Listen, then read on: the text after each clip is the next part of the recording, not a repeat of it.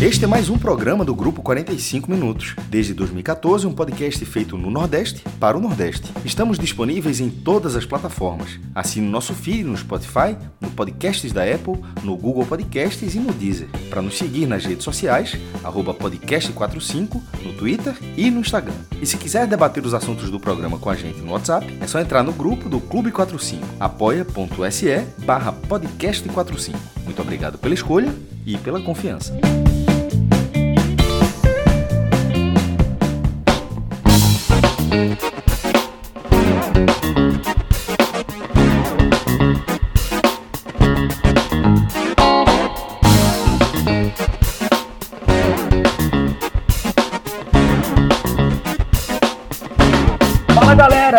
Boa tarde. Começando mais um mercado aqui no podcast 45 minutos. Antes tarde do que mais tarde, né, meus amigos? A galera aqui já estava no chat aqui falando do atraso, mas quem, quem acompanha, né, o podcast 45 minutos sabe que o atraso é uma marca registrada, né? Então é, a, é, a galera já está acostumada. Mas vamos nessa, tem muita coisa para a gente debater hoje. Eu sou o Faber Hermano, estou com Thiago Minhoca e Iago Mendes. E nos trabalhos técnicos, o Rodrigo Carvalho. Estaremos juntos aí na próxima hora, é, trazendo as principais informações do futebol do Nordeste nessas últimas horas, meus amigos. E aí, Minhoca, Iago, tudo bem com vocês? Tranquilão? Bem, pós-almoço.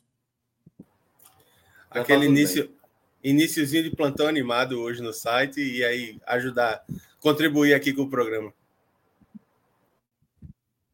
Acabando o ano Boa. e aí aproveitar já também o já está conectada. Tá? E para tá com delay, já tá com delay.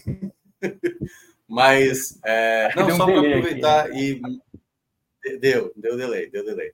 É, aproveitar o, o espaço aí para dar um parabéns para minha para minha mãe que está fazendo aniversário hoje, então um abraço para ela aí. Hoje vai ter muita festa aqui e aí mais tarde tome festa, né? É, é isso aí.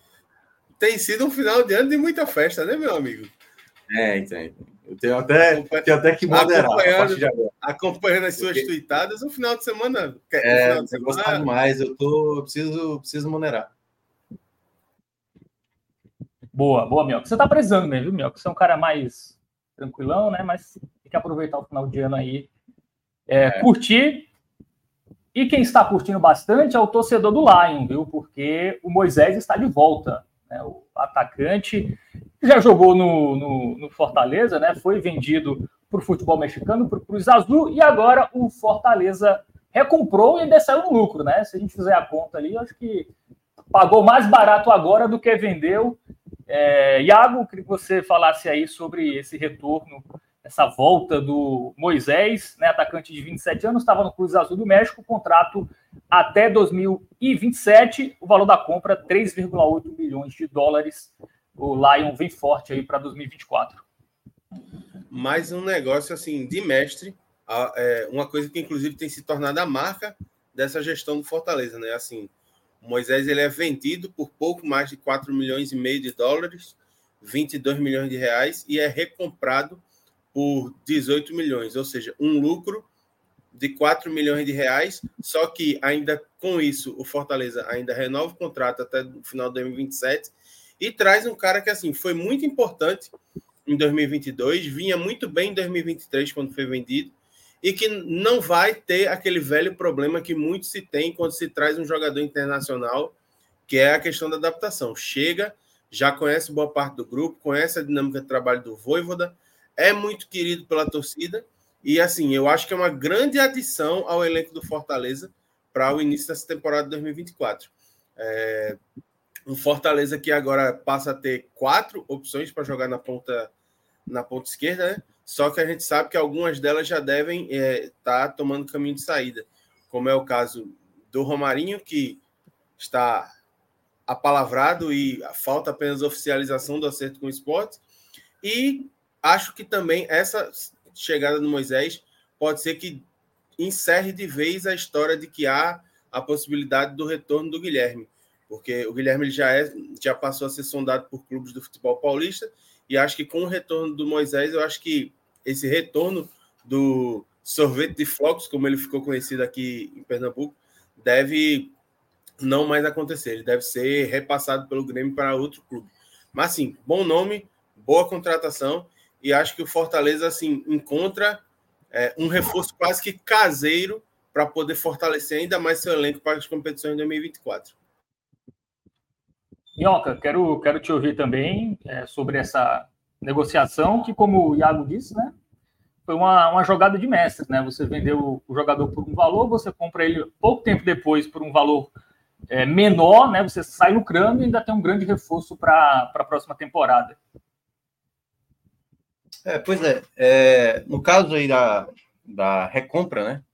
O Fortaleza tinha garantido Moisés para 2021, né? Chegou sem muito holofote aqui, foi um jogador que vinha de uma preta que quase foi rebaixada, mas que se falava muito né, dessa qualidade dele de, de um contra um.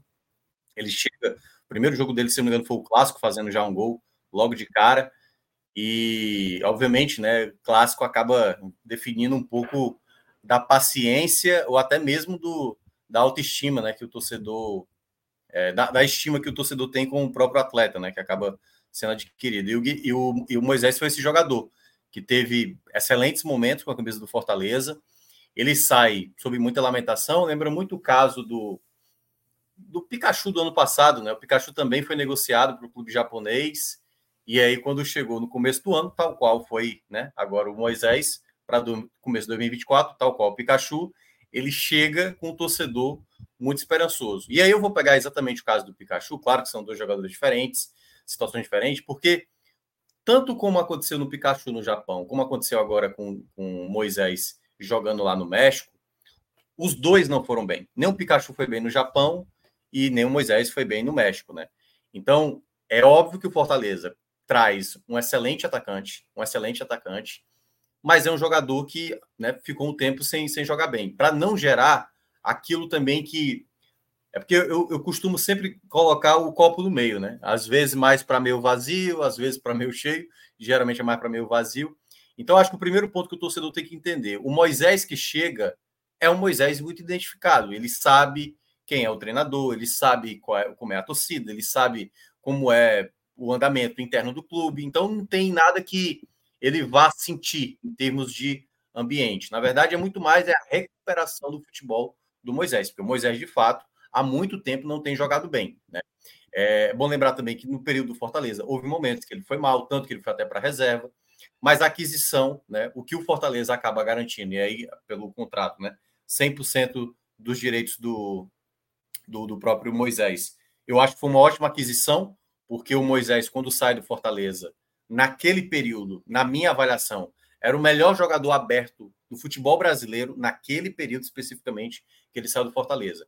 Então, na partida que ele fez contra o Fluminense nessa temporada, para mim, a maior atuação de um jogador do Fortaleza nessa temporada foi determinante. E é um jogador de uma característica que acho que pode acabar acrescentando naquilo que o Fortaleza há muito tempo tem como característica, né? jogadores mais abertos. Então, você tendo o Pedro Rocha voltando, você tendo o Machuca ainda tendo potencial de crescimento, é, o fato de tipo ter saído o Guilherme para chegar o Moisés, que era um cara que quando sai, assim, não parecia que ia ter outro nome que pudesse substituí-lo. E o Guilherme foi o que mais se aproximou, e nem assim, é o se aproximar assim de tipo, não, esse aqui foi o que acabou dando certo. Então, para mim, a aquisição do Fortaleza é acertada, é um valor que acaba saindo muito em conta para o Fortaleza, porque é aquilo que ele adquiriu, né, é, em termos de, de ganho, e porque ele vai pagar, acaba sendo mais lucrativo para ele, e o fato de você ter uma peça dentro de campo, né, que já que já tem essa qualidade. O, o único asterisco que eu coloco é isso, é de não achar que o Moisés vai começar a temporada como se fosse aquele quando ele sai do Fortaleza, né? Para também a gente fazer uma espécie de associação. Eu não sei o que, é que vai acontecer, mas pode ser algo parecido com o Pikachu, que demore um pouco para se encaixar em todo o contexto, algo que é natural também de um jogador que certamente né, vai tentar recuperar o futebol que ele apresentava aqui no próprio Fortaleza. É o Moisés que no Cruz Azul, né, o último time dele, 19 jogos, dois, dois gols e uma assistência, né? Ele tem o mesmo número de jogos pelo Fortaleza esse ano, com números melhores, cinco gols e, e duas assistências. né, um jogador aí importante aí para a próxima temporada do Fortaleza. O Fortaleza está com um elenco tão recheado, né, amigos, que vai até se desfazer do artilheiro da Série B, que pertence a, ao Leão do PC, né, que é o Gustavo Coutinho, mas tem proposta do exterior e não deve ficar. É, é um jogador que realmente é melhor negociá-lo, o contrato vai até o final de 2024, não tem realmente espaço, o Gustavo Coutinho não teria espaço no, no Fortaleza esse ano? Esse próximo não, ano? acho até que ter, é, poderia ter espaço, né? É bom lembrar, e o Iago também vai lembrar, que a terceira opção do Fortaleza, ali dos homens mais adiantados, era o Romero, por exemplo. O Romero era caro, caro para ser a terceira opção ali do, daquele setor. Então, na prática, é melhor você ter um Gustavo Coutinho, jogador da base, né? Bem mais barato, que possivelmente entregasse mais do que você ter o Romero. Mas eu acho que o melhor momento agora é esse, Fábio, porque o Coutinho ele já foi emprestado várias vezes e eu acho que nessa hierarquia interna, né, dentro do elenco, ele ia ser essa terceira opção. Então, na hora que o Voivoda fosse fazer o time que ia ser relacionado, iria Luceiro, iria Galhardo. Se tiver um espaço, coloca o Coutinho. Se tiver uma suspensão, coloca o Coutinho. Então, o Coutinho, na verdade, eu acho que nesse período que Fortaleza foi emprestando, ele mostrou o potencial dele. Então, ele foi bem no Botafogo da Paraíba, ajudou bem na temporada passada no esporte, foi relativamente muito bem, e nessa temporada ele terminou com o da Série B. Então, você tendo esse atleta terminando essa temporada 2023 como o goleador da Série B, com bons números por onde passou. O melhor momento para negociar agora, entendeu? Já que na prática, porque assim, se ele fosse mais jovem, tivesse 20 anos, 21, beleza, dava para ficar, dava para ir utilizando ali, aqui e tal. Mas pela idade dele, pelo momento agora, eu não vejo talvez outra possibilidade, pode até existir, mas eu acho que o primeiro momento, a primeira oportunidade real de você conseguir uma boa quantia de negociação com o Coutinho é agora, porque está em alta, entendeu? Pode ser que se ele fica no Fortaleza, ele acaba não sendo aproveitado, perde a confiança, volta a ser emprestado, não consiga entregar o que ele entregou em 2023, ele vai para outro clube, mas não, não chama tanta atenção como ele fez em 2023, e aí você perde um valor de mercado que nesse momento eu acho que o Coutinho já tem a ponto do Fortaleza conseguir uma boa negociação. Então, nesse ponto, eu, eu vejo que Fortaleza foi bem, né? É, assim, se realmente conseguir fechar com um time do futebol do exterior. E, e já era algo que eu tinha pensado, né? Assim, já umas semanas atrás, quando eu falei, eu acho que se eu fosse Fortaleza, eu negociaria o Coutinho, porque eu acho que não tem melhor momento para fazer essa negociação. Não sei o que é que Iago pensa. Eu estou 100% fechado contigo, Minhoca. Assim, o, o Coutinho ele vem de duas temporadas muito boas, né? Em 2022 e 2023. É um cara que, assim, é da base, mas não conseguiu se firmar no tempo que esteve no, no Fortaleza. É, é um, é, vai ter a dificuldade de ter dois jogadores que são muito identificados e muito queridos pela torcida do Fortaleza, que são Luceiro e Galhardo como primeiras opções. Então, assim, acho, acho que realmente é o momento certo de vender. Só que aí vem a história de, do contar com o porém, né? a gente tem que lembrar que o Luceiro ele ainda vai ser julgado pela Corte Arbitral do Esporte em março. Então pode ser que o Luceiro ele pegue um gancho, uma suspensão. E aí, nesse caso, caso o Gustavo Coutinho já tenha sido vendido, o Fortaleza provavelmente vai ter que ir ao mercado buscar algum nome. Então fica, fica essa história assim. É o melhor momento? É. Mas daqui dois meses pode ser que a gente volte é, nessa venda do Gustavo Coutinho e pense, putz, podia ter segurado para se resguardar deste problema futuro. Mas estou 100% contigo. Eu acho que se existe uma hora boa para o Fortaleza fazer a venda, é, conseguir ganhar uma grana para manter o seu fluxo de caixa, sua saúde financeira saudável, com a contribuição do Gustavo Coutinho, o momento é agora. É, já aproveita, né, a venda aí, né? Já, já pagou alguma coisa no Moisés, né? Já bate ali. Quem sabe o Fortaleza recompra daqui dois anos mais barato, né? Ser, é, é mais um o Pikachu, o Pikachu também é. foi nessa. Ele acabou de adquirir de novo o Pikachu nessa mesma lógica, né? Era e por um japonês e recomprou o Pikachu, né? E por um valor mais barato do que o que vendeu mais o Pikachu barato, ao Shimizu. Ou seja, é só, só lucro, né? A, ro a roda só faz girar a favor. É, o Coutinho é muito, muito bom jogador, né? Ele passou no, no, Botafogo da Paraíba, foi artilheiro da Série C. Aí no ano seguinte foi o artilheiro da Série B, né? Então é um jogador jovem, acho que ele tem o quê? 23, 24 anos nessa faixa e, e, realmente tá, tá seguindo aí, cada ano ele vai entregando mais, né? É, então... é porque assim, e aí só, só um detalhe já mais, Fábio. É, se caso o Atlético, é, o Fortaleza tivesse numa série B e tudo mais, assim, ou se não tivesse tanta tão bem financeiramente como o Fortaleza está hoje, né? Assim, o nível de exigência para o Fortaleza acaba sendo maior do que o Coutinho pode entregar. Acho até que o Coutinho poderia ajudar bem, entendeu? Mas é, sabe o aquela coisa do sarrafo mais alto e você sempre cobrar mais, entendeu? Hoje, por exemplo, o Galhardo é cobrado e o Galhardo eu acho ele um bom jogador, né?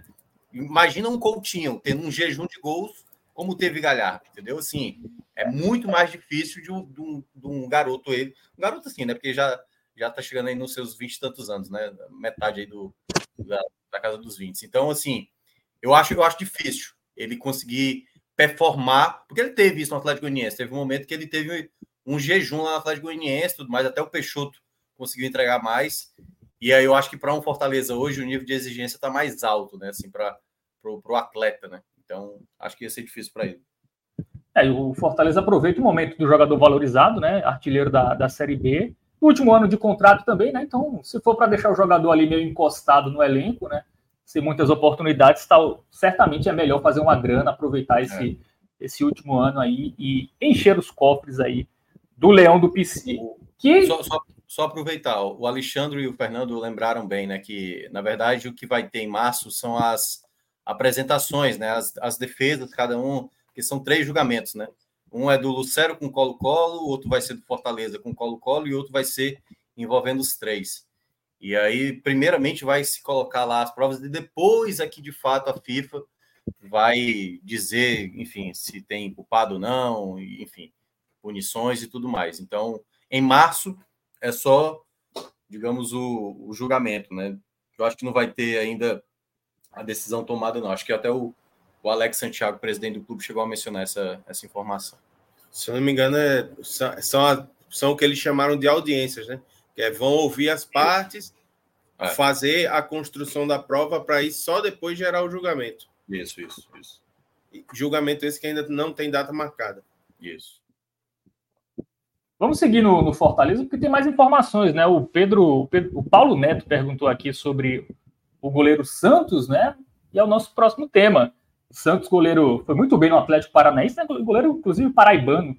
É, foi muito bem no Atlético, foi comprado pelo Flamengo. No Flamengo ali teve um momento, oscilou, foi para o banco de reservas. Hoje é o terceiro goleiro, né? Atrás do Rossi e do, do Matheus. É, e é uma oportunidade aí de mercado para o Fortaleza. É, a informação inicial foi do Vender Casagrande, né? A notícia está lá no NE45. Já tem o João Ricardo, Iago. Precisa de outro goleiro. E assim, o Santos não deve ser barato, né? Não sei se seria empréstimo, se seria é, exatamente compra, mas Fortaleza realmente precisa de outro goleiro? Então, Fábio, é, o Fortaleza ele meio que tirou, desonerou a folha na posição quando repassou, é, acabou o contrato com o Fernando Miguel e o Fernando Miguel acabou indo para o Ceará. Então, assim, fica a vaga porque hoje o Fortaleza ele conta com dois goleiros no seu, no seu time profissional, que é o Kozlinski e o João Ricardo, que é o titular. Acho que a contratação do Santos seria um, um ótimo nome. É um excelente goleiro que, estando em forma, estando com a confiança em dia, briga muito forte com o João Ricardo e diria até que tem boas chances de ser titular. Acho, acho que é é uma, é uma tática interessante do Fortaleza de tentar é, ter três goleiros competitivos para as cinco competições que vai disputar no ano, porque a gente já viu o, o aperto que foi quando o João Ricardo machucou no início da temporada, que aí teve que ficar só com o Fernando Miguel, teve que trazer o Kozlinski de maneira emergencial e tinha o, salvo engano, o Kennedy, que é o, o mais jovem que foi emprestado e que já acabou sendo é, devolvido ao seu clube de origem, é, salvo engano, o Tom Benz. Então, assim, acho que é uma, acho que é uma proposta interessante. Dependendo do patamar financeiro que venha, é, acredito que por estar em um momento de baixa na carreira, o Santos não deva tentar manter o seu patamar salarial que tinha no Flamengo. Se vier, deve vir num patamar mais abaixo. E com o bom trabalho que o Voivoda faz de até de recuperar muitas vezes jogadores que é, vêm para Fortaleza em momentos que não, não tão bons na carreira, acho que pode ser interessante, acho que é uma boa alternativa e que, estando em condições ideais, como a gente já ouviu no Atlético Paranaense, acho que pode até ser o nome para assumir a titularidade, se vier. É, o Santos chegou à, seleção brasileira, né? Na época do, do Atlético Paranaense. E aí, Minhoca, quem, quem sairia mais ganhando? É, o Fortaleza, o Santos ou os dois? É, é, goleiro é uma posição muito específica, né? A gente sempre fala isso, nessa coisa do goleiro tem um uniforme diferente, onde o goleiro pisa não nasce grama, aquelas máximas do futebol, né? Aquelas lendas urbanas do futebol. Mas pelo fato de ser um goleiro, eu acho que aí eu é, deveria entrar muito mais numa conversa do que pela qualidade técnica que eu vejo no Santos. O Santos eu sempre gostei como goleiro, sempre olhei o Santos desde o começo, quando ele começou a fazer os primeiros jogos no Atlético Paranaense, quando eu comecei a acompanhar, sempre vi uma similaridade com o Dida, né? O goleiro que era muito frio, não é goleiro de defesa espetaculosa, muito posicionamento. Você via muitas defesas que ele fazia no Atlético Paranaense, era só posicionamento. Então encaixava a bola, a bola parecia defesas fáceis, mas era só o posicionamento dele. E por que, que eu estou falando dessa conversa? Porque goleiro, queira ou não, é, tem a ver muito com a confiança, né? E esse período de Flamengo do, do Santos, assim, é, foi o período que eu assim, rapaz, eu não sei se, se ele vai conseguir voltar a manter o mesmo nível que ele teve antes, não. O Fortaleza é um bom local, o Fortaleza trabalha muito essa questão da motivação do atleta, né? É um o Fortaleza se destaca muito nesse aspecto humano, né? Vários jogadores falam isso. E pode ser um, assim, acho que para o Santos seria muito bom. Agora tudo vai depender, por isso que eu falei dessa conversa, de como o Santos de fato está interessado em se reerguer também. A mesma coisa que eu falei do Moisés, só que no caso do Santos, ele é muito mais, é, digamos, uma, um trabalho a mais que o Fortaleza precisa fazer. É bom lembrar que nesse período Voivoda, os goleiros do Fortaleza sempre oscilaram. Então, de Felipe Alves, Marcelo Boeck, é, Fernando Miguel, o próprio uh, João Ricardo. E o Santos ele tem um pouco essa característica, né? De um goleiro, às vezes, não ser tão estável, tão estável. Para mim, ele era até muito estável no Atlético Paranaense, mas no período do Flamengo, ele, para mim, até foi assim, um dos responsáveis também do Flamengo ter tido muitos problemas na temporada. Então, me gera um pouco de dúvida pelo momento do Santos. Tecnicamente falando, pelo que ele já mostrou, acho um bom nome. E talvez eu não fosse para um, um, um, goleiro do perfil dele. Assim, talvez eu buscasse um goleiro mais jovem. Mas eu não sei o quanto no mercado esse goleiro jovem está muito, muito caro, né? Assim, porque tem bons goleiros jovens aí em alguns clubes do, do país, mas geralmente já são os reservas imediatos. E aí eu não sei se isso para o Fortaleza sairia um custo muito alto, e aí, no caso, talvez o Santos sairia mais em conta por conta da idade, né? Mas, em todo caso, não acho, não acho mau nome, mas precisa ser trabalhado para se reerguer na carreira. Pois é, o Santos, bom goleiro, né? A questão goleiro é mais confiança, né? Do que qualidade, o Santos tem, né? Já, já demonstrou. Se ele conseguir recuperar a confiança aí no, no Fortaleza, e se for um custo-benefício interessante, eu acho que também vale a aposta aí é, do Leão, no, no, goleiro de 33 anos, jogou 63 jogos pelo Flamengo. Até achei que ele tinha jogado menos no Flamengo, mas até. Não, ele foi titular muito com o São Paulo. É, perdeu mais agora, né? O Matheus Cunha e o Rossi que chegou. É, mas tá aí, tá livre no mercado. O último jogo foi em maio, né? O último jogo. É. Em maio é, desse ano. É um pouco natural, né? Goleiro. É. Goleiro. O Kozlinski, por exemplo, que agora vai ser de novo o terceiro goleiro do Fortaleza, jogou um jogo e acho que foi Copa do Brasil ali contra o Águia de Marabá.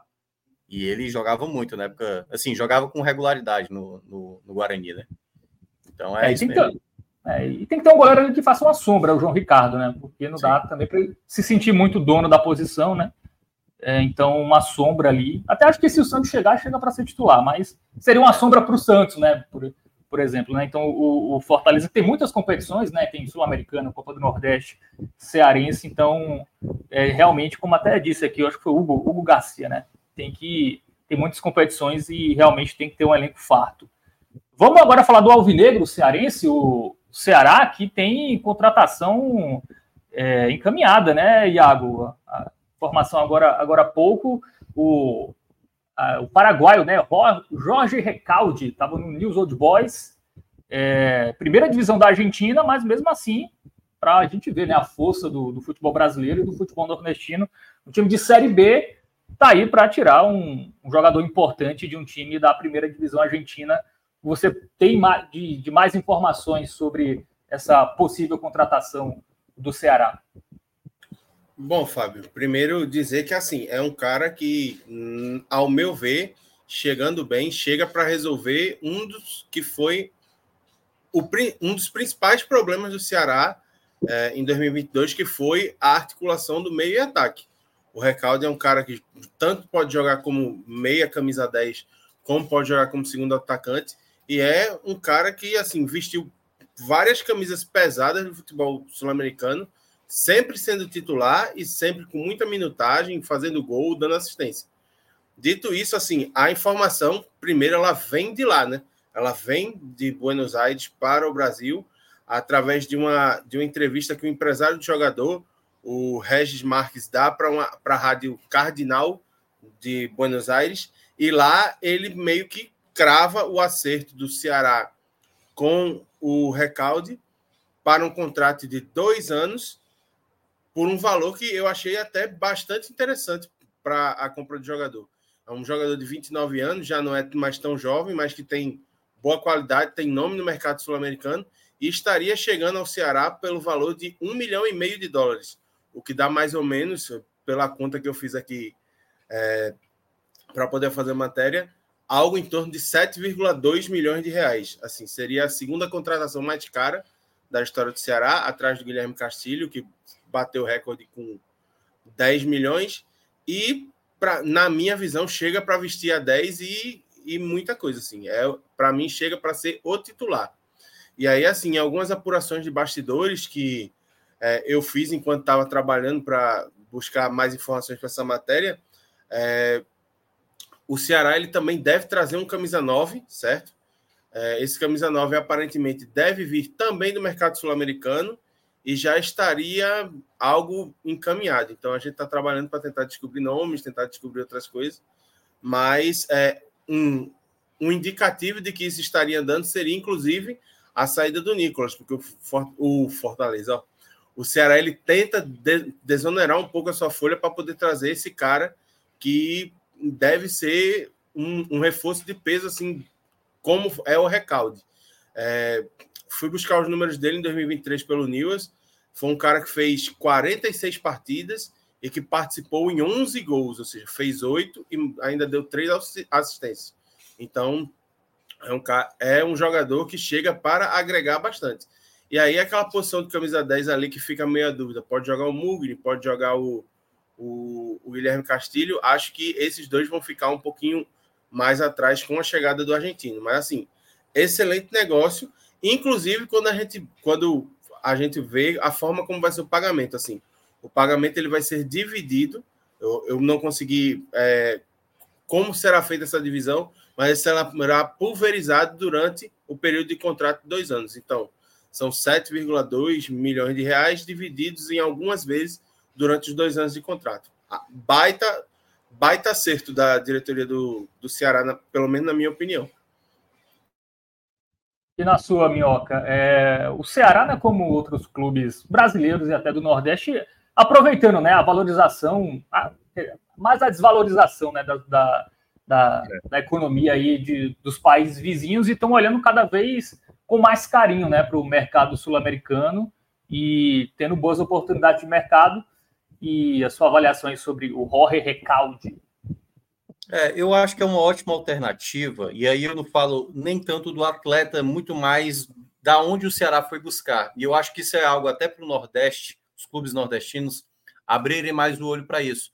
Eu acho que cada vez mais o mercado argentino, o mercado uruguaio, e aí quando a gente começa a ver jogadores que são promissores no futebol uruguaio, futebol argentino, claro, dependendo aonde cada um esteja, né?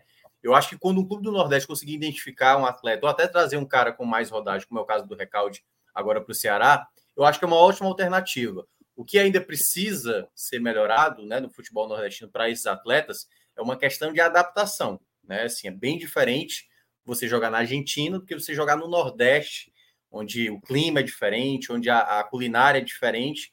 Então tem toda uma questão de adaptação, que muitos desses jogadores, quando chegam aqui, acabam, enfim, tendo uma certa dificuldade, seja com a língua, né? Apesar de não ser tão discrepante assim, mas alguns acabam tendo uma certa dificuldade. Às vezes você precisa meio que compensar para trazer um outro jogador que também seja, né? E aí vou pegar o caso do Fortaleza, né? Que tem uma comissão técnica argentina, aí você já tem um outro argentino, com outro argentino, vai se formando ali um grupo onde os jogadores se sentem mais à vontade e aí, de uma certa forma, não ficarem tão acanhados, né? Um pouco assim, meio fora da caixa. Né? Então, acho que o Ceará faz um bom movimento de mercado pelo que eu vi de especulações e alguns canais de torcida, não vai ficar apenas nesse nome de fora, né? Ou seja, parece que outros nomes também ali, possivelmente da Argentina, de, de outros mercados, tá? é, é, no caso ele é paraguaio, né? Estava na Argentina. Pode ser que outros nomes pintem também, né? Como disse Iago. Ele acredito que vem para jogar realmente como meio de campo, mas pode jogar como um segundo homem ali, como um segundo atacante. E vejo que, pelas necessidades que o Ceará tem ainda no elenco ali no meio de campo, né? Precisa de mais um volante. É, depois que saiu Chay, saiu Jean Carlos, é, o Guilherme Castilho, que é um jogador que é, né, tem muito altos e baixos, assim, ele sai muito de uma ótima partida para uma péssima partida. Às vezes ele não consegue manter uma regularidade. O recalde, pela experiência dele, pode ser bem atrativo. O meu único, porém, eu sempre boto um asterisco, né, como eu falei, é, é realmente essa adaptação, né? Como é que ele vai se adaptar. O Mancini já trabalhou com diversos jogadores estrangeiros então certamente deve saber trabalhar e também com o Recalde, que tem muita experiência. Então, acho que foi uma boa aquisição de mercado, principalmente como disse Thiago, né? O valor que o Ceará conseguiu pagar e, como você falou, isso mostra o poder da nossa moeda. Dá para ir atrás de jogadores interessantes é, em outros mercados sul-americanos e pagando, talvez, porque você pagar aqui para um jogador brasileiro, que é aquele mais gasto, né? Que o cara, pô, vai de novo atrás desse cara aí. E aí eu acho que foi uma boa escolha do Ceará comentário aqui do Seu Flo, nosso está na audiência aqui, ele fala que está preocupado com a defesa do Ceará. Né? Ele fala que do meio para frente, contratações interessantes, né? teve o Lourenço, né? teve o Lucas Mugni, agora o Jorge Recalde, mas do meio para trás ele está meio preocupado. Faz sentido é. essa preocupação mesmo? É, teve, teve, teve o goleiro, no caso Fernando Miguel, teve o lateral direito, Raí Ramos, tá para anunciar o Ramon, zagueiro, né? É, mas eu ainda acho que precisa trazer mais um zagueiro. Lateral esquerdo também, o presidente do clube, João Paulo, mencionou que o Ceará também ainda vai contratar, deve ficar só para janeiro. E acredito, lateral direito é que eu tenho dúvida, né? Com a chegada do Raí Ramos, e pelo que eu fiquei sabendo, né, o JV, que é da base, que é, é lateral direito, acredito que ele vai jogar por ali. Então, acho que inicialmente, na lateral direita, só o Raí Ramos, inicialmente, a não ser que apareça alguma oferta de mercado, né? Apareça aí, o Ceará mas eu acho que não é prioridade. Eu acho que nesse momento a prioridade do Ceará é contratar um camisa 9, que eu acho que isso é o que o torcedor mais espera. Lateral esquerdo, porque tem o Paulo Vitor, mas acho que vai precisar de um, de um substituto. E mais um volante ali, né? Juntamente, quem sabe, com mais um goleiro. E aí as outras posições, né? Acredito que ele, ele falou que quatro nomes já estavam encaminhados. Então, um deles foi anunciado, que é o Raí, o outro que está para ser anunciado é o Ramon, o Meia, que deve ser o Recalde, e o atacante, que até agora ninguém sabe, né? Se é um atacante de lado, se é um atacante de ofício, um camisa 9. Mas ele mencionou que ainda vai trazer um lateral esquerdo, mais um volante, mais um outro atacante. Então o Ceará não parou no mercado, não. Ainda vai ter muitos nomes ainda a pintar até o começo da temporada. Boa. Quer acrescentar algo, Iago? Podemos pular de, é, do Ceará para Pernambuco?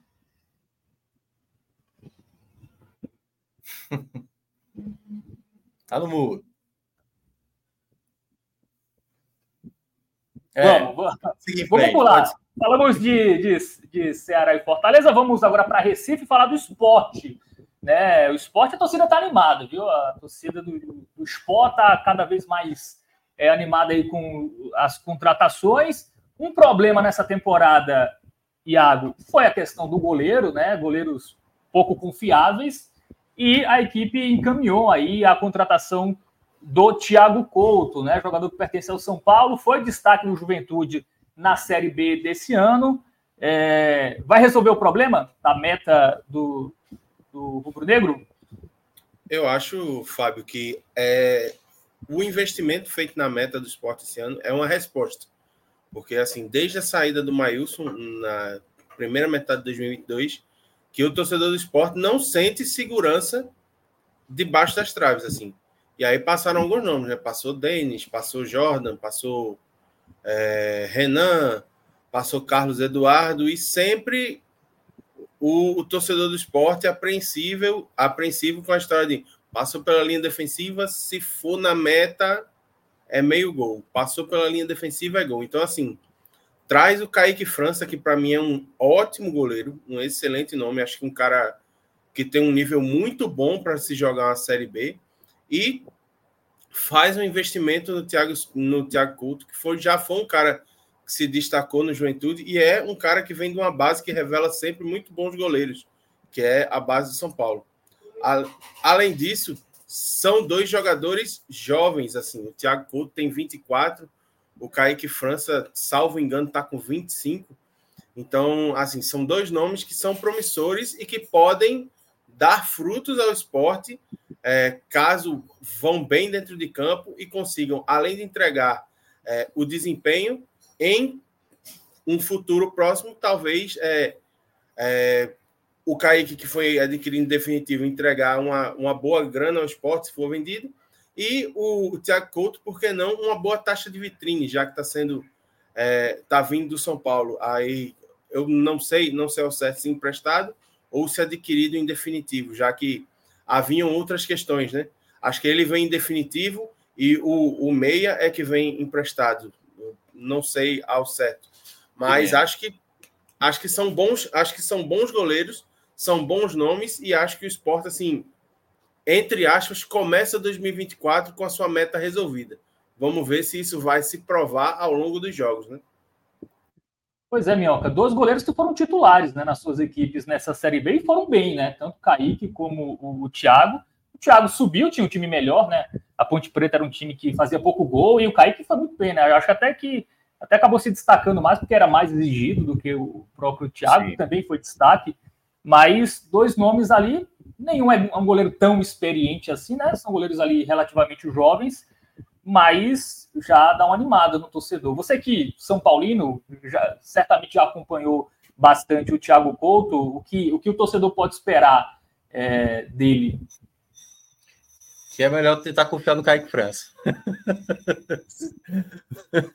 Porque assim, eu acho, eu acho o Kaique, o Kaique, para mim, ele, ele tem uma regularidade melhor como goleiro. Para mim, goleiro sempre tem que ter muita regularidade goleiro às vezes que faz, e o Thiago às vezes ele tem esse, essa característica, ele faz às vezes até defesa plasticamente mais bonita, se talvez for comparar com o Kaique, assim. Mas eu, eu, eu confio mais no goleiro do, do, perfil do Kaique, que é um goleiro sem muitos, muitos erros. O Thiago Couto, na, na época do São Paulo, é, da base, certo? Na base, ele era muito destacado por ser um goleiro muito bom para penalidades. E ele realmente ele tem aquele time da penalidade. Ele sabe o momento certo de. Sabe entender o momento que o jogador vai fazer a batida e ele saber escolher ali um canto para ter mais possibilidade de defender. Nesse ponto, o Thiago é muito bom. E ele tem um outro detalhe também, que eu acho que é um outro ponto que pode ser determinante aí para a escolha dele. Ele trabalha muito bem com os pés, né? Só que ao mesmo tempo ele trabalha com os pés, ao mesmo tempo ele já cometeu algumas pichotadas, inclusive no próprio Juventude desse ano, com algumas falhas. Qual o principal problema que eu falo, que eu sempre falei do Thiago Couto, desde quando ele subiu para o São Paulo e quando foi utilizado algumas vezes até pelo Rogério Ceni. A saída de bola dele eu acho péssima e não é pouco não, assim, muito muito ruim mesmo.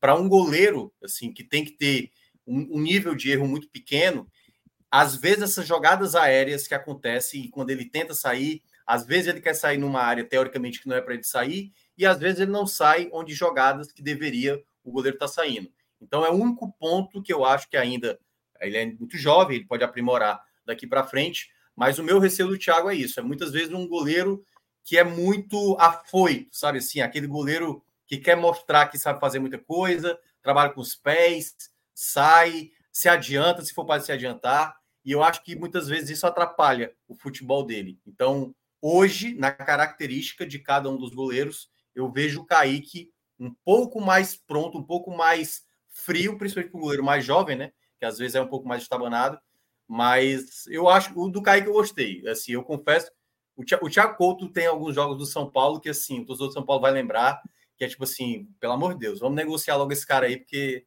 vai ser difícil se tornar o Rogério Senni da vez, né? Porque sempre o torcedor do São Paulo imagina que um dia vai pintar um novo Rogério Senni. É o, é, o Thiago essa é uma bronca, né? Tá? Isso. Foi eu conferi aqui, chega em definitivo. O, o meia é que vem emprestado. E isso, e isso é, assim. É o isso, o Vilhena. E aí é, é, é, é, uma coisa que assim, eu particularmente, é, realmente o São Paulo tem uma escola de revelar bons goleiros, mas eu acho que essa pressão de todo goleiro que é revelado precisar ser um novo Rogério Senni, eu acho que tem atrapalhado bastante até o desenvolvimento dos próprios jogadores mesmo assim. É, não é não é assim, não é fácil encontrar um cara que passe vinte e tantos anos no seu clube, vença tudo que venceu, é, seja histórico de baixas traves, ainda faça gols muito importantes. É, é, muito complicado, é uma expectativa muito pesada que é colocada no trabalho dos goleiros do São Paulo. Que o esporte, curiosamente, também passa, né? Depois da, do Magrão, vários goleiros também passaram. É um pouco natural, acontece quando goleiros são quase que unanimidades ali num clube, né? Como foi o caso de Marcos no Palmeiras, apesar eu acho que o Palmeiras tem melhor é, base assim para goleiros. O São Paulo teve vários goleiros hoje renomados, passaram pelo São Paulo no período sene e que obviamente tiveram que sair porque dificilmente tem espaço. Como é o caso do Everson, que hoje está no Atlético Mineiro, como é o caso do Richard, que hoje está no Ceará, né? O próprio Perry, né, foi emprestado ao Náutico e aí hoje está no Botafogo e tal. Então, assim, goleiro não falta no São Paulo. Muitas vezes é chegar num patamar mais confiável. E o Thiago chega para ser reserva, né? Kaique chega com o status de titular, né? Todos concordam, né? Aparentemente. É, é, é, porque o Thiago tem essa qualidade com os pés. Eu não sei se para o novo treinador isso vai ser muito importante, né? Se Kaique nesse ponto sai na desvantagem, enfim, é, é porque, assim, tudo parte muito da ideia do novo treinador. A gente está pensando muito com o que a gente acompanha, né? É o prim... Vai ser o primeiro trabalho dele no Brasil, né? Então, assim, tipo, eu não sei o quanto ele conhece de Couto e de, e de, e de Kaique para dizer esse aqui é mais goleiro do que esse, entendeu? Na, na, na, ideia de jogo que ele quer implementar. Mas eu acho que de início é cenário aberto. Para mim, eu acho que não tem essa, não. É, os primeiros treinos podem dizer quem vai ser titular ou reserva. E aí, só para completar o cenário, é o Jordan que teve o contrato renovado, dos três goleiros, o único que teve contrato renovado, é, e o Denis que vai ficar para recuperar a lesão, é, volta a ser o terceiro goleiro do esporte, né? E o Denival, que era o, o terceiro goleiro, vai para a lista de negociáveis, né? Deve ser emprestado para ganhar é. rodagem, ganhar experiência. Denival, que é irmão do goleiro Maílson, que Isso. foi muito bem no esporte e agora está lá na, no, no Arabão, no campeonato da Arábia Saudita. Aí o Daniel É isso. Então, aparentemente o, o esporte estará bem servido de goleiros é. para a temporada 2024. O esporte o, continua forte. Foi, pode falar. Não, é porque eu, eu, não sei se tá, tá, na, tá na pauta aí a questão do Vilhena. Se, tá, se tá. tá próximo. Ah, tá, então pronto. Então pronto. É isso mesmo. Vilhena, né? Que também é um jogador. Esse vem por empréstimo, né? O Pedro Vilhena. Será que ele é parente daquele ator lá, Paulo Vilhena? Paulo Vilhena Vamos pesquisar. É. Vamos pesquisar é, depois. É, contratou né, o, o, Meia por empréstimo. É um jogador que é tratado como uma joia lá no São Paulo, tem contrato até 2026 e vem ganhar rodagem, né? Ganhar vitrine no esporte, é, nessa, nessa parceria aí, né? Esporte São Paulo um bom nome, Minhoca? Cara, o Vilhena é dos jogadores da base, assim, que se falava muito que seria muito promissor. Só que aí vamos lá, né? A gente volta de novo para o passado do São Paulo para tentar imaginar alguns que deram certo e outros não. O Oscar, quando surgiu, se considerava que seria o novo Kaká e tudo mais, ia ter uma qualidade gigantesca, porque o Kaká, né, ele sai lá do sub-20, ele era reserva no sub-20, chega no Rio São Paulo, na final contra o Botafogo, faz dois gols, aliás, ele até disse para a semifinal, né? Mas fica marcado pelos gols na final do Rio São Paulo contra o Botafogo e depois se tornou o que, que foi, né? O jogador que foi. Mas já teve o caso do Shailon. O Shailon era um jogador também, sim, que era considerado uma joia rara que o São Paulo ia ganhar muito dinheiro com ele. O Shailon acabou não se tornando esse atleta. Então, acho que o, o Vilhena, assim, dos jogos que eu acompanhava da base do São Paulo, o Vilhena era, assim, disparadamente o melhor meia do São Paulo, assim, em termos de construção. Sabe aquela coisa do jogador tão jovem, já com a maturidade de saber acelerar, desacelerar jogo? Ele tinha essa característica muito clara na base. Para fazer essa mudança para o profissional, e muitas vezes não é só você ter a qualidade, né? É, a, é, é o foco, a intensidade. E nesse caso, o Vilhena pode lembrar, e eu vou pegar uma outra, uma outra associação, né? Vocês lembram muito bem na época que o, o meu Deus do céu, o Lucas Lima, né? O Lucas Lima, quando foi emprestado ao esporte, né? Ali foi empréstimo, né? Na, naquela época. O Lucas Lima era um jogador que estava ligando a oportunidade. Foi bem no esporte. Quando a gente tenta lembrar assim, a participação dele foi foi até muito boa. E depois se tornou um jogador de relevância nacional. O Vilhena pode ser esse jogador. Nesse empréstimo, pode ser que ele se adapte melhor, até nessa característica que eu vejo que ele tem uma característica muito, muito boa, que é a qualidade de construção de jogo. A qualidade de passe dele é muito boa. Dá para ser utilizado ali como um terceiro homem, um homem mais avançado, mas aí tudo vai dessa questão da adaptação ao novo formato de jogo do novo treinador para saber se ele se encaixa. Mas na base, assim, do, quando eu olhava o jogo do São Paulo, o Vilhena era de, disparadamente o melhor jogador do meio de campo. Iago, o esporte que agora com o Pedro, né, tem o, tem o Alan Ruiz e o Juan Xavier ali para esse setor de meio de campo. Está bem servido ou ainda tem que correr mais atrás de mais alguém ali para esse setor? Então, Fábio, assim, ontem surgiu, surgiu a negociação de que o esporte estaria atrás de outros dois meias, né? O, o Chay que jogou no Ceará, e o Bruno Nazário, que foi o destaque da Chapecoense no ano. Mas, aparentemente, a chegada do Pedro Vilhena ela vai dar uma segurada nesse, nesse avanço de contratações do setor. Eu, particularmente, eu acho o Alan Ruiz um jogador muito confiável, e o Pedro Vilhena e o Juan Xavier ainda ficam meio que, para mim, na, na no limbo, né? No limbo ainda da aposta. Então, assim, eu acho que o esporte deveria trazer um nome, mais um meia para ser a sombra do Alan Ruiz e não deixar isso já nas costas de dois jogadores tão jovens para uma temporada que vale tanto para o esporte, que precisa sair da Série B e que já está no seu terceiro ano de Série B e vai disputar a Copa do Nordeste, vai disputar a Copa do Brasil, vai disputar Pernambucano. Então é um ano com muitos jogos, certo? E aí, por circunstâncias que acontecem, caso o Alan Ruiz fique fora de jogos, a gente já vai ter que ver o, o esporte recorrer a jogadores que são mais jovens, que já não tem tanta experiência, já não tem tanta rodagem. Então, eu acho que o titular é um, um, um excelente nome. Agora, eu acho que valia a pena o esporte ter um pouquinho mais de carinho e buscar um, um outro jogador para a posição. Até porque é, tinha o Jorginho, né, que era um nome dos mais caros do elenco e acabou desonerando essa parte da folha. Então, valia a pena fazer mais um esforço. E aí, Minhoca, você que acompanhou de perto o Chay aí no, no Ceará, não, não, foi bem, né? Não entregou o que se esperava, como todo o elenco do Ceará nessa Série B. É, será que uma mudança de. Ele que é do Botafogo, né? Do Botafogo do Rio. É, será que é uma boa para o esporte, o Chay? Valeria a pena? Eu, 33 eu anos já, né? É, eu, eu não apostaria mais no Chay, não. Assim, é, é um jogador que tem uma certa qualidade, uma bola parada boa, por exemplo, ele tem às vezes até o desenvolvimento do jogo dele, né? Ele com a bola no pé, são jogadas rápidas, de troca de passes rápidos e tal. Aquela coisa, teria que ter uma, um time muito montado para que o Chay chegasse e ele só se encaixasse nesse contexto. Eu, no caso do Chay, para esse ano do Ceará, que era um Ceará se construindo como time, né? E eu acho que o Ceará até nessa posição não soube construir bem, não à toa Houve momentos que não tinha como colocar o Chá em campo, porque o Castilho jogava por ali, o Jean Carlos jogava por ali, e aí o Chá tinha que jogar aberto pelos lados e não se adaptava muitas vezes a jogar nessa função. Então eu, eu não apostaria no Chá, não. Acho que o valor de mercado dele, o salário, não deve ser barato. Acho que é um jogador, às vezes, que não tem muito foco também. Não me parece muitas vezes estar muito focado. Então, se eu sou o esporte, eu pularia essa aí. Eu não, não iria atrás, não. Pois é, o Chay que apareceu bem no Botafogo, né? Depois caiu no próprio Botafogo, né? Foi emprestado, enfim, já já tá não, eu acho que já tá numa fase mais descendente da carreira, né?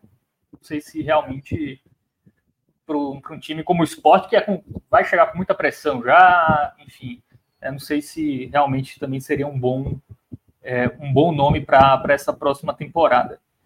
É, vamos. Antes de, da gente pular o assunto, eu queria a opinião de vocês em relação. A gente até comentou isso em off aqui. É, o esporte não está trazendo tantos estrangeiros como se imaginava, né? Com a chegada do técnico argentino Mariano Sosso. É, Sosso que fala mesmo? Falei certo? É. Corrijam aí. É, o esporte olhando mais para o mercado brasileiro. É, surpreende isso? Ele vai, vai ser um técnico que vai chegar sem. Se, não sei se foi indicação dele esses nomes, né? Se é mais da diretoria. Mas acredito que não, né? Estava lá no futebol peruano, não sei se ele acompanhou de perto esses nomes aí que o, o, o esporte está trazendo. Certamente ele avalizou, enfim, analisou, mas. É, agora sim. É, o que você acha, Minhoca, aí do. Surpreende um pouco, né? O esporte não ter olhado com tanto carinho assim para jogadores sul-americanos, como já olhou em determinado momento, né? É, tinha muito jogador estrangeiro no, no esporte. É natural ou ainda, ainda dá tempo, né? Os campeonatos acabaram agora lá na, aqui também no, na América do Sul, ainda dá tempo de trazer peças do continente. É, a gente não sabe, aí Pedro, aqui no nosso chat, né, tá direto batendo nessa tecla, né, da, da falta de transparência do esporte, assim, né, eu até estava conversando com o Rodrigo, né, antes da gente entrar, que ainda não, a gente não, não sabe o quanto o peso do novo treinador para trazer novos nomes está realmente pesando para ser favorável ou não, se o esporte está tentando e aí esbarra em algum tipo de empecilho, né, para não trazer um jogador de fato estrangeiro, porque assim, a ideia não é assim, ah, porque o treinador é estrangeiro tem que trazer jogador estrangeiro. Mas esse treinador ele conhece também no mercado estrangeiro, né? Você pode trazer jogadores que são considerados bons atletas, considerados promissores, por exemplo, de um outro de um outro mercado, como eu estava citando lá do caso do Ceará, né? Eu acho que hoje a moeda brasileira consegue trazer um bom atleta do futebol argentino, do futebol uruguaio, né? No contexto que está o futebol brasileiro hoje, tem essa condição. Eu, eu, no mínimo, esperava pelo menos um ou dois nomes já o esporte já ter, assim, muito próximo de anunciar. Nesse período já de reta final, com um novo treinador, com uma nova mentalidade, sabe assim, um, por exemplo, se ele for jogar realmente com a linha de três, de três zagueiros, um zagueiro que seja com essa característica de jogar numa linha de três, jogar como se fosse um jogador mais avançado, um jogador de mais construção, um zagueiro mais construtor, né? Então, eu esperava, pelo menos assim, a minha expectativa era de que houvesse até então. Como não tem até agora, fica a dúvida, ou pelo menos essa falta de transparência, se o esporte está ou não interessado em trazer algum jogador desse mercado, que até agora, né, o que a gente só vê no noticiário do esporte são jogadores brasileiros. E a gente não sabe se é, por exemplo, o Drubski, né, que está tomando mais à frente nesse garimpo de trazer novos atletas, né? Tá indo naquilo onde ele conhece mais, e aí pode ser que ele consulte, o senhor só vai dizer, ó, tem esse atleta aqui com esse perfil, do jeito que você está pedindo. Você quer? Então não sei o quanto essa pauta interna do esporte de jogadores, né, não sendo brasileiros, se para eles é mais interessante, né? Por enquanto, só Alan Ruiz, né, que é o único que é não brasileiro, está no atual elenco do esporte. É isso. É, vamos falar um pouquinho dos times lá da Bahia, né? Começando pelo, pelo tricolor. Vamos passar rapidamente. O Ricardo Novaes pediu aqui. A gente vai falar é, sobre a proposta do Bahia sobre o, é, pelo Maurício do Internacional. 12 milhões né, de euros, cerca de 64 milhões de reais. É, é grana, viu? O, o Bahia City também está tá inflacionando o mercado, né? A proposta também pelo Jean Lucas, também não sei se vale tanto enfim, como, como tu analisa esse movimento, esses movimentos de mercado do Bahia que, que tá, tá chegando forte aí né, no mercado? Fábio, eu, eu digo que o patamar do Bahia hoje é um patamar que no Nordeste é difícil imaginar assim, né? Porque realmente o grupo City é muito forte, tá com um treinador atualmente que é muito exigente, então Rogério Ceni certamente talvez no Flamengo ele conseguiu chegar no, nesse patamar de dizer assim: eu quero esse jogador aqui e eu sei que a gente tem condição de comprar. Hoje, hoje no Bahia, o Rogério Senna ele tem não diria um cheque em branco para contratar do jeito que ele quiser, porque certamente o, o Grupo City tem ali uma, um limite orçamentário. Mas no ponto, nesse patamar de dinheiro que a gente está começando a ver, né, que o Bahia está pensando em investir, primeiro, dois jogadores, né, tanto o João Lucas como também o Maurício, para mim, dois jogadores excelentes. Pro, pro, pro, que o Bahia precisa reforçar para a próxima temporada, acho dois jogadores de prateleira alta mesmo do futebol brasileiro. Assim, João Lucas poderia jogar em qualquer qualquer time mesmo da Série A, qualquer time do Palmeiras, do Flamengo, né? Ele, ele era do Flamengo. Acho um excelente jogador. E o Maurício, na minha avaliação, se não for o melhor, foi um dos melhores jogadores do Internacional. Você conseguir trazer um jogador ainda muito jovem. Acho que o Rogério Senna trabalhou com ele no Cruzeiro, se eu não me engano. Aliás, acho que foi o Rogério Senna que subiu o Maurício da base do Cruzeiro para o profissional. E eu acho também uma ótima aquisição. Chuta bem de fora da área, é muito inteligente, né? Então, assim, é um patamar muito alto. Agora, realmente são patamares assim que, que é disputa com um time grande, meu amigo. É, se eu não me engano, o Corinthians não estava interessado, né? Acho que Maurício também, não estou lembrado, era um outro time que estava interessado. Não sei se era Maurício ou era João Lucas. E, pô, o Corinthians hoje não tem mais como bater de frente. O São Paulo hoje não tem como bater de frente, a não ser pelo peso do clube que são, né? Que é se um jogador, por exemplo, se o Maurício tiver interesse de jogar no Corinthians, mesmo o Bahia oferecendo mais, ele quer jogar no Corinthians. Como aconteceu, por exemplo, com o Elton Rato, que do ano passado para esse, né? Preferiu jogar no São Paulo do que no Fortaleza, que ele receberia até mais. Mas eu acho que se o Bahia fechar, são valores altíssimos, mas para mim são dois jogadores que têm um alto potencial de entregar na próxima temporada. Assim, são para mim dois jogadores. Eu gostaria muito no meu time, no São Paulo tanto o João Lucas como, como o Maurício. Para mim, eu considero dois excelentes nomes. Então, vale investimento, mesmo sendo cifras. É, para um patamar onde você Uau. tem muito dinheiro, é isso que eu estou dizendo. Para um patamar onde você tem muito dinheiro, né? Eu acho que, que, que, vale a pena. Agora, se você tem ali a sua, a sua conta bem no limite, eu talvez não fizesse uma aquisição tão alta dessa, não. Para um patamar hoje do Bahia, e aí vai depender muito do que o Bahia ainda pretende no mercado, né? Eu acho que eu, eu colocaria fichas. Nessa, nessas duas especificamente eu colocaria. Eu colocaria. Não sei se não nesse mesmo patamar financeiro. Talvez eu colocasse um pouquinho mais abaixo. Mas para ter os dois jogadores eu faria um esforçozinho. Bom, a gente tá falando do Bahia, teve um superchat aqui, né, da Thaís Silva, falando que o Bahia anunciou a Esquadrão Zone All é, Inclusive, para 2024 então, um camarote, né? Um camarote ali, uma área de entretenimento. Eu acho que tem algo muito bem sucedido em Recife com a Timbuzone, né? Que eu vejo a galera falar muito é. bem. É... Então, teremos aí também lá na Arena Fonte Nova é, uma parceria aí do Bahia com é, o Soccer Hospitality para ter aí esse espaço durante os jogos. Né, a empresa que já possui camarotes semelhantes no Morumbi e é, ah, nos quatro estádios de São Paulo, né? O Morumbi, né, o Química Arena, Allianz Parque, Vila Belmiro e também lá no Newton Santos, no Rio de Janeiro, e nos Aflitos, no Recife. Então, acho que é a mesma empresa, né? Então, da, da Timbuzone deve ser é, a da, da Esquadrão Zone, vai funcionar no Mirante da Fonte Nova, local em que atualmente não há comercialização de ingressos, ou seja, o camarote não ocupará nenhum dos setores da Fonte Nova que já são utilizados aí para os Jogos do Bahia. A previsão é que o espaço seja inaugurado no primeiro semestre de 2024. É isso, né? O futebol está ficando cada vez mais elitizado, enfim. É, faz parte é, da coisa mas, também, né? É, eu, eu, eu, eu acho que é uma ideia, né? Atos, que já participou aqui do, de alguns programas mais da H-Menu do que os nossos programas tradicionais, falou que vale muito a pena, né? Porque é muita. Assim, você paga caro, mas você ganha a vida, né? Ganha tudo, ganha a comida, de melhor qualidade, bebida de melhor qualidade. E você ainda acompanha, assim. Eu, eu, se eu fosse muito rico, muito rico, muito rico, aí eu pagava fácil. Como eu sou só bem de vida, assim, razoavelmente bem, bem de vida, eu, eu não sei, eu, talvez eu pagasse um jogo aqui e ali. É, tem mercado para isso, né? Tem gente que vai consumir, então. Tem, tem, tem demais. Rodrigo, é. Rodrigo que está aqui na nossa, no nosso backstage, Rodrigo certamente pagaria isso aí com a maior tranquilidade do mundo e ele é uma pessoa que sabe disputar muito bem da culinária e da bebida por onde ele vai, né? Assim, ele é, É um, eu diria que é um bom vivan. Todas as vezes que ele posta no stories dele alguma coisa com a, com a, mulher. Sabe viver, sabe, homem.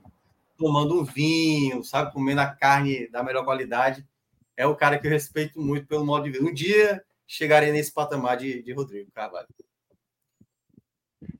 É isso. O Igor Santos aqui, acho que é torcedor do Bahia, fala que provavelmente nunca irá né, nesse camarote, mas ele achou legal aí o novo camarote lá na, Não, na Arena. Dá, dá para fazer, dá fazer um apurado durante aí alguns meses e escolher um joguinho ali em agosto, setembro aí e desfrutar, pô. É isso.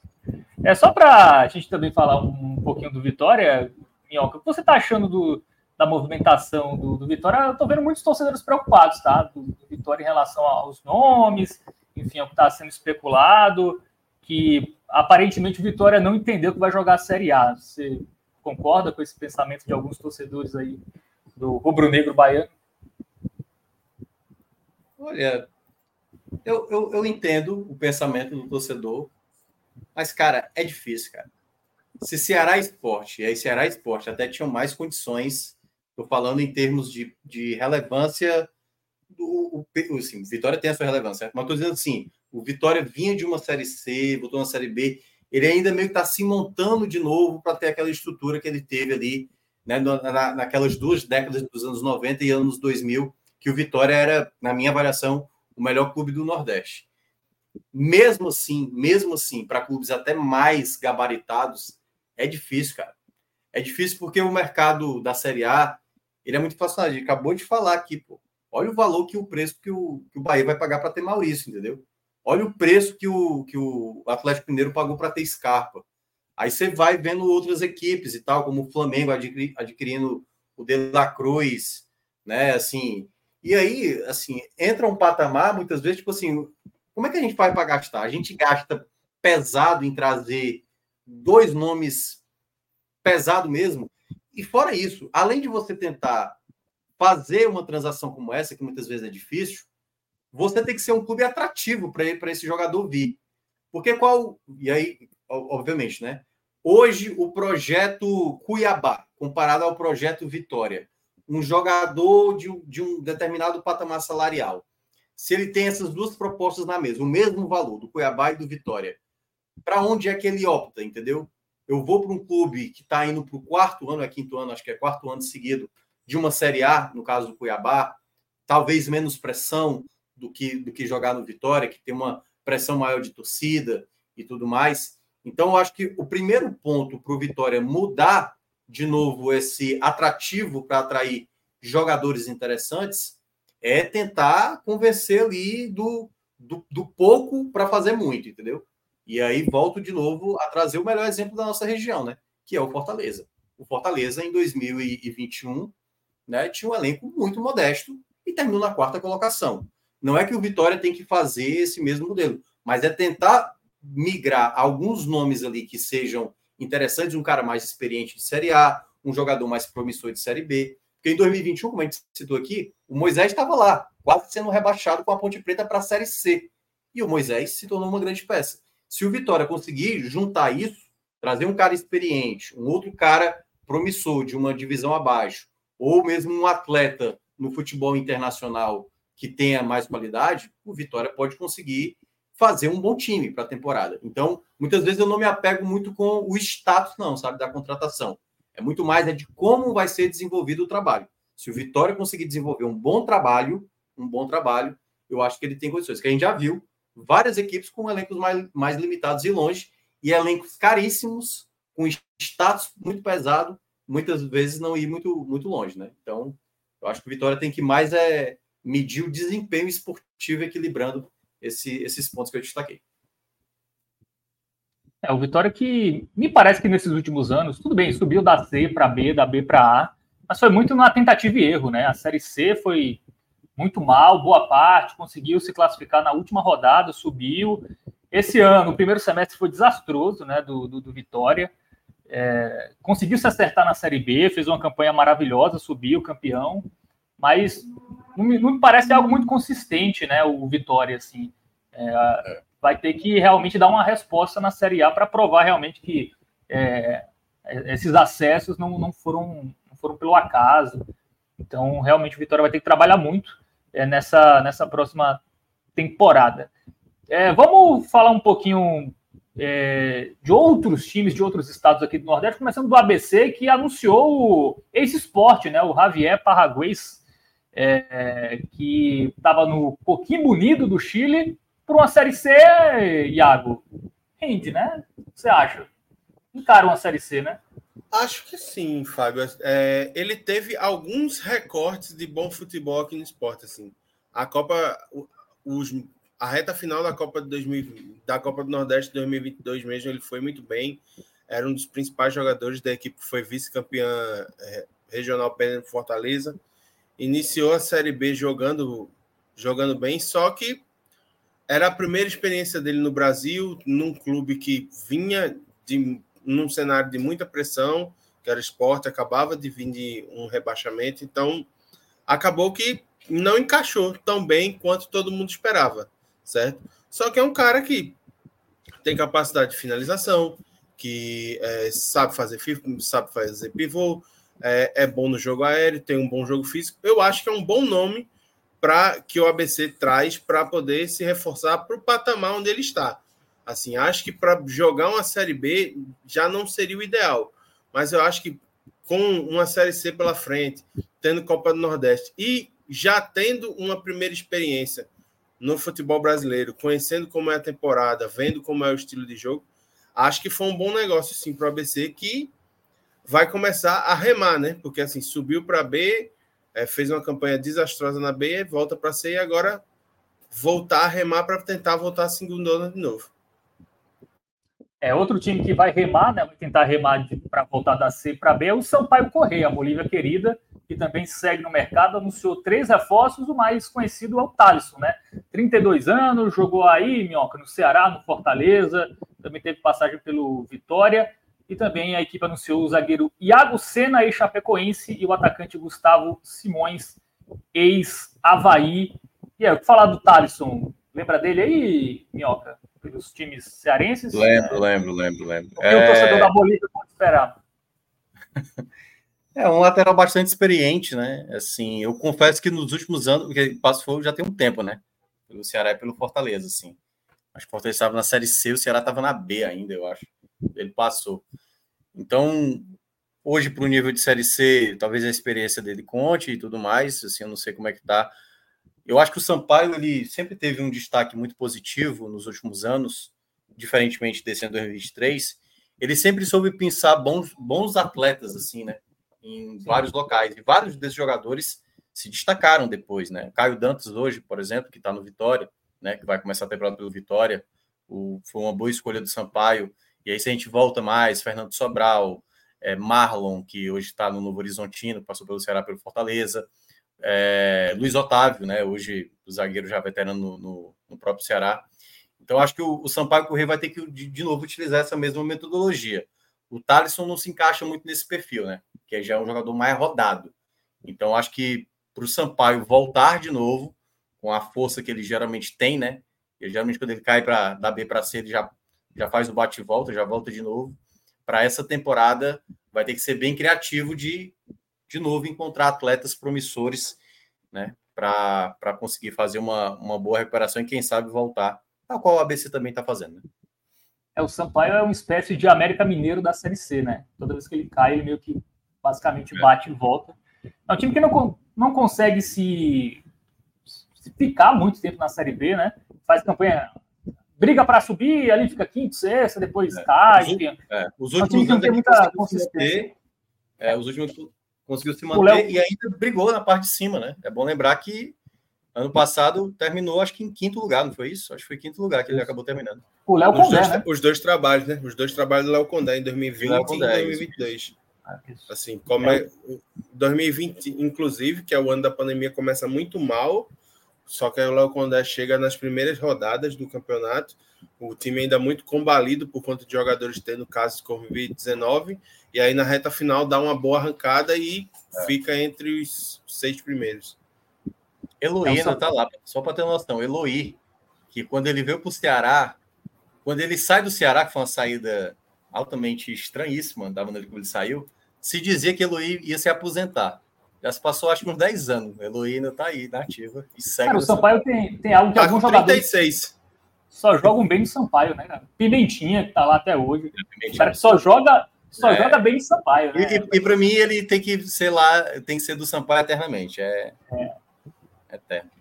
Pimentinha que é o curioso, né? Ele não vai para muitos jogos fora porque ele tem medo de avião, então ele joga a maioria dos jogos em casa. Aí ninguém sabe se isso é lenda urbana ou se é verdade, né? Porque o pessoal diz também que isso é lenda urbana. É, eu não sei, mas eu já ouvi muito essa história né, do, do, do, Pimentinha. Cara, o Sampaio acertou no técnico, tá? O Thiago Gomes, que foi o técnico do São José é, na Série C, ele é muito bom, cara, muito bom. É. Assim, eu vi vários jogos do São. Pra quem não sabe, eu trouxe pro Botafogo da Paraíba, que é o pai da Série C, né? Tá na Série C há um milhão de anos. E eu entendo muito bem de Série C. E esse Thiago Gomes, cara, ele é muito bom. Até achei, achei que ele ia para uma Série B. Até achava que algum time ali intermediário de Série B ia atrás dele. Mas técnico gaúcho, passou muito tempo na é. base do Grêmio. Foi auxiliar ali, auxiliar técnico é. do Renato Gaúcho. É, é, um técnico promissor, muito bom. O Sampaio, o Sampaio eu, por isso que eu falei nessa questão do, das escolhas que o Sampaio fez nos últimos anos. Até para treinadores também, né? Como vocês falaram, o Condé, é, outros é. treinadores que passaram, assim, é porque eu ia citar um aqui, mas se eu falasse, a turma ia ficar com raiva, né? Que é Felipe Conceição, né? Então... Foi lá, não foi que ele passou também? Acho, se não me engano, acho que ele passou por lá. Não, tô. Passou. Tô... O início de 2023 dele foi lá. Foi, pois é. Ele cai depois da derrota por 3 a 1 é. para o Santa Cruz na Ruda. Mas aí. esse aí, esse aí não é que perdeu prestígio, não. Esse aí simplesmente pode nem mais passar no Nordeste. É melhor ficar é. fora mesmo. Vai lá para o interior de São Paulo, vai para Santa Catarina. É que nem o Dado, né? O Dado acho que está na portuguesa, né? Dado Cavalcante. Vai, vai dar um tempo lá para ver se, se é, consegue se reerguer na, na carreira. Então, a pergunta do Pedro aqui, para a gente encerrar, Minhoca, o que você achou de Morumbis? Gostou desse name rights? Eu, eu, eu, confesso que eu tô bem out aí. É o que? É uma piada Tipo, não, é o, não, o name rights do, do São Paulo, São Paulo vendeu para ah, o tá. bis, né? Para o chocolate, né? Para a empresa lá que faz o bis. Para Mondelez. E, e agora. Eu, eu, eu, por mim, eu tinha trocado o nome quando a gente foi tricampeão mundial, né? Para Morum Tri, né? Para mim, ali já era para ter feito, ali a turma não fez. E acho até que boa parte da tragédia, logo após o Tri Mundial ali, que ainda teve ali os brasileiros, se deve a isso, né? Mas é isso, pô. Vai ganhar dinheiro, a grande questão é que São Paulo é um dos times que mais ganha dinheiro no Brasil e que gasta mal, né? E aí eu acho que independe de depende de qual patamar de clube você é. Você pode ser um clube sem muito dinheiro ou um clube com muito dinheiro, como é o caso de São Paulo. Se você não souber administrar seus recursos, você acaba se dando muito mal. E na minha avaliação, o São Paulo é um dos é um dos clubes que gere pior assim os seus recursos assim. Gasta muito mal, ganha muito dinheiro, vai ganhar mais dinheiro aí com o name rights e acho que vai sair contratando aí uns medalhão. Vai trazer um Sérgio, o Sérgio Ramos aí com 39 anos. Vai trazer uns cabos assim, uns cabos assim rápido final de carreira, pagando um milhão de reais e tal. É... Vamos gastar errado. É só. O São Paulo vai ganhar 75 milhões de reais em três anos é, para mudar o nome, para acrescentar um S. Tá bom, né? Um S por 25 milhões por ano tá, é, tá de boa, né? Não, eu ainda, eu ainda permito lá botar o, o bis azulzinho lá destacando e tal, tá, tá de boa. É, o, o, Alves aqui lembrou algo importante. O, o risco é o, São Paulo levar algum chocolate no Morumbis, né? A piada vai estar vai tá pronta. Pelo menos não é o Morumcat. Mas é isso, amigo. Tá é. Aí era mais complicado. Mas é isso, amigos. Vamos nessa. Acho que passamos por todos os assuntos. Amanhã, sexta-feira, tem, tem mais mercado, né? É, também estaremos de volta aqui, talvez. Nossa, titular, nossa né, última live do ano, viu? Nossa última, última live, do ano, é amanhã. É, última do ano. Aí, então, fiquem, fiquem ah, ligados. Né? Entre um e meia, já. Entre um e meia e três e meia da tarde, tá? Separe esses dois horários. Entre, entre essas duas horas, o mercado de amanhã começa. Valeu para todo mundo que acompanhou, quem estava no chat, o Iago, o Minhoca, o Rodrigão dos trabalhos técnicos. É isso. Alguém quer falar mais alguma consideração final ou podemos ir embora? Embora, né? Fiquem ligados aí na. É, fiquem ligados aí no nosso, no nosso portal, que tem sempre atualização do mercado da bola. Não fica só preso aqui a nossa live. O live aqui é só um resumão dos assuntos, mas acompanhe Iago Mendes trabalhando aí a ferro e fogo aí, a, trazendo todos os detalhes. Então acompanhe aí a nossa. É, siga o Back Nacional, entra lá com o código podcast 45, seu torcedor também se inscreva aí, entra com o QR Code. Vai entrando aí todas as plataformas aí que a gente tem.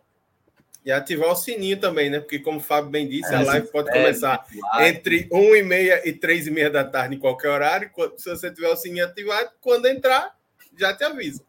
Já vai saber isso. É isso, galera. A galera tá perguntando a Gamenon hoje. Alguma informação, Rodrigão, para a gente não, ter hoje não, hoje não, né? Então, não, a Gamenon só ano que vem. Ontem, é, Fred liberou os editores para todos poderem desfrutar os, os sinais. É. Cássio está na praia, Celso está atrelado ao trabalho, está com muita coisa aí. Cássio então, que não pode é, encontrar um torcedor do Flamengo, né? Cássio agora. Pois é, como se doeu, se doeu com, com, certas coisas. Enfim, o torcedor do Flamengo é um casativo. A mas tem a mensagem. Né? Pois é, Boa. o pessoal achou que estava querendo desmerecer, enfim.